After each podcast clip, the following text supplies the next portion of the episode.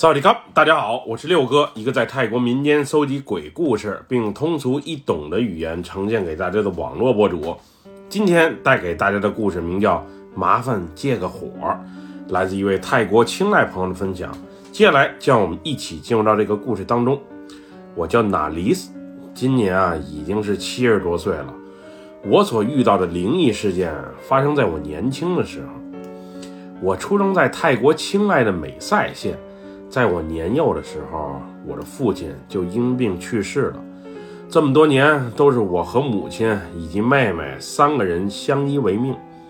我母亲在边贸市场上卖些杂货，我平时则在当地啊打些零工。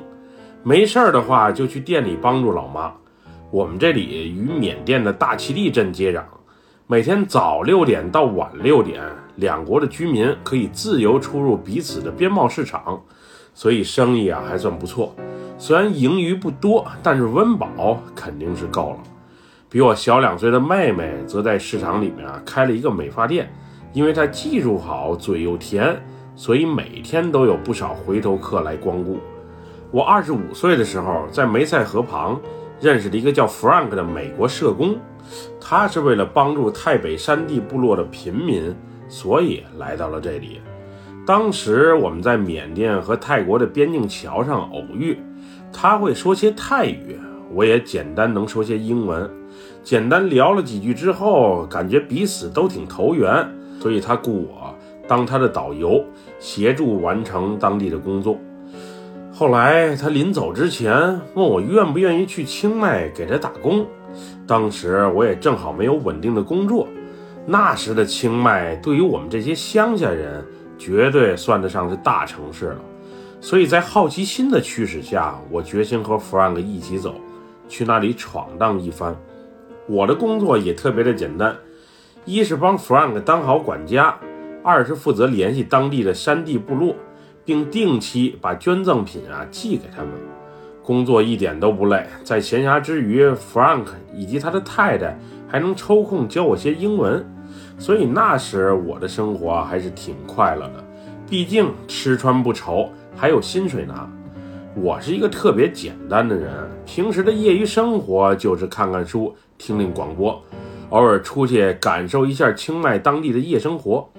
我刚到清迈的那会儿，远没有现在这么繁华，也就是古城周边，尤其是塔佩门那块热闹些，其余的地方很是冷清。毕竟当时还没有大批的中国游客来到这里。我所讲的故事发生在一个深夜，当时我从瓦洛洛市场一直溜达到塔贝门附近，那里以前特别的热闹，不仅灯红酒绿的场所多，还有一家小型影院。我原本想找个地方喝两杯，不过看见有部新的电影上映了，于是，在纠结一番之后啊，还是决定先去看电影。喝酒的事儿，等下周发工资的时候再说了。我记得当时看的电影啊是《Top Secret》，是一部泰国本土的动作片，情节挺精彩，打斗动作也多，在当年绝对算得上是高标准、高质量的大制作电影了。电影演完之后啊，已经是深夜十一点多了。清迈当地人普遍睡得都比较早。再加上当时清迈街头也很少见到外国游客的身影，所以夜晚几乎没有什么车，除了偶尔能瞅见几辆出租车的身影。虽然夜晚的清迈街头寂静异常，不过那会儿的治安还是很不错的。我一个人大半夜从电影院走回古城外的家，一点也不害怕。就这么大约两公里的路，我边哼着小曲儿边赶着路。脑子里啊，还回荡着刚才电影里那些精彩的动作画面。也就二十多分钟的时间，我就溜达到了家门口。正当我拿出钥匙准备打开院门的时候，我突然听见有人在说话：“兄弟，你有火柴吗？”声音虽然很弱，但是听起来却格外的清晰。当时我背后啊，瞬间冒起冷汗。大半夜的。怎么会有人在这里还向我借火？我下意识地转身瞅了一眼，声音应该是从巷子口的电线杆后面传来的。兄弟，你有火柴吗？我想点支烟。这时，声音再次从那个方向传来。我定眼一看，一个瘦高个儿、皮肤苍白的男人站在电线杆后面，在和我说着话。那个声音仿佛来自另一个世界，声音拉得有点长，气息听起来很弱，但又格外的清晰。总之，那个声音很是有特点，让我听起来啊还有些毛骨悚然。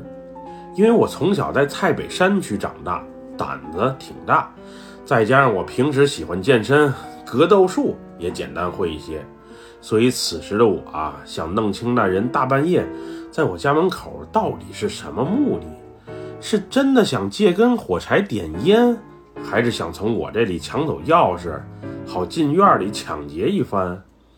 毕竟 Frank 的房子在当地也算是大户了。于是这时的我啊，把刚掏出来的钥匙再次放进了裤兜里，然后转过身来，面向马路对面的那个人，大声说了一句：“我有火柴，但是我没烟。你要仅仅想借个火，就过来到我这边吧。毕竟我瞅不清巷子口以及电线杆后面到底是什么情况。万一他要真的准备偷东西，还有同伙的话。”我贸然过去肯定会吃亏的，所以还是让他自己过来比较好。这时，那个声音异常冰冷的人从电线杆后面慢慢移了出来，然后飘飘晃晃，走着犹如一阵风似的脚步来到了我面前。他来我面前的那一刻，院里的看门狗也开始了狂吠。那时我还以为这仅仅是巧合。也就没有多想，这回借着月光，我完全看清了这个男人的面庞，空洞的眼神，面无血色、苍白的脸，尤其当他把叼在嘴里的香烟向我手中的火柴靠近的时候，一股腐烂的恶臭味更是扑面而来。原本当晚的气温啊不是很凉。可是站在那个男人的身旁，却让我感到一阵莫名的寒冷。那时的我已经意识到，眼前的这个男人或许他就不是个人。在当时这种尴尬又恐怖的形势下，我下意识地瞅了眼路面。都说鬼没有影子，如果这个男人在路灯下也没影子的话，那他就肯定是鬼无疑了。事情也和我猜想的一样，这个所谓的男人果然没有影子。更可怕的是，他左腿膝盖下面完全是悬空的，小腿和脚全都没有。右腿虽然正常，不过是否真的踩在路面上，又或是漂浮在空中，那就不得而知了。更可怕的一点是，那条断了的左腿。此时，仿佛还往下滴着血迹。这时的我，说不害怕是不可能的。当时我大喊着救命，然后迅速朝着院子的后门跑去。当时我只想尽快逃走，生怕那个瘸着腿的鬼魂追着我，并且向我索命。好在我踉踉跄跄进了院子之后，没有人跟在我的后面。那个鬼魂。也消失不见了。后来我还琢磨，他既然是鬼，怎么还能抽烟呢？我到底给没给他把烟点着？总之那时的我呀，很是费解，也不明白他为什么大夜里会找上我。之后的几天，我被吓得连院门都很少出，即使出门也是从后门出去。总之，那个见了鬼的正门。我是不敢再走了。就这样，大概过了两个星期之后，在一次和邻居的闲聊中，我终于找到了答案。原来前一阵儿啊，也就是我请假回家没在的那个时间段，在那个巷子口有一个小青年，在与仇人的打斗中被人刺死了。因为是深夜，小伙当时躺在路上，也一直没被人发现。后来恰巧一辆皮卡车开了过来，因为当时路面黑，没看见有人躺在那里，于是直接从尸体上面压了过去，最后把那个尸体的左腿还给压断了。之后这个巷子口啊，每当夜里十二点左右，也就是小伙遇害的那个时间，总会出现灵异事件。小伙的鬼魂不是找人借火，就是去捉弄那些独自经过的路人。已经有不少人啊被他吓着了，还有一个女孩直接被吓昏了过去。后来街坊们找寺庙里的大师来这里做法事，小伙才出现的不是那么频繁。不过月圆之夜，又或者鬼节的时候，他还是会偶尔出现的。这就是我的故事，在我年轻的时候发生的故事。此后的几十年里。我都没再遇到过其他的灵异事件。有时想想，你要是无冤无仇的话，鬼魂也没有什么害你的理由。总之，夜间出行啊，还是小心为妙为好，尤其是那些单身女性。本期故事就分享到这里，喜欢六哥故事的朋友，别忘了点赞和关注哟。还希望大家继续支持暹罗老六在喜马拉雅上的作品。咱们下期节目再见。我们俩拜拜，萨瓦迪卡。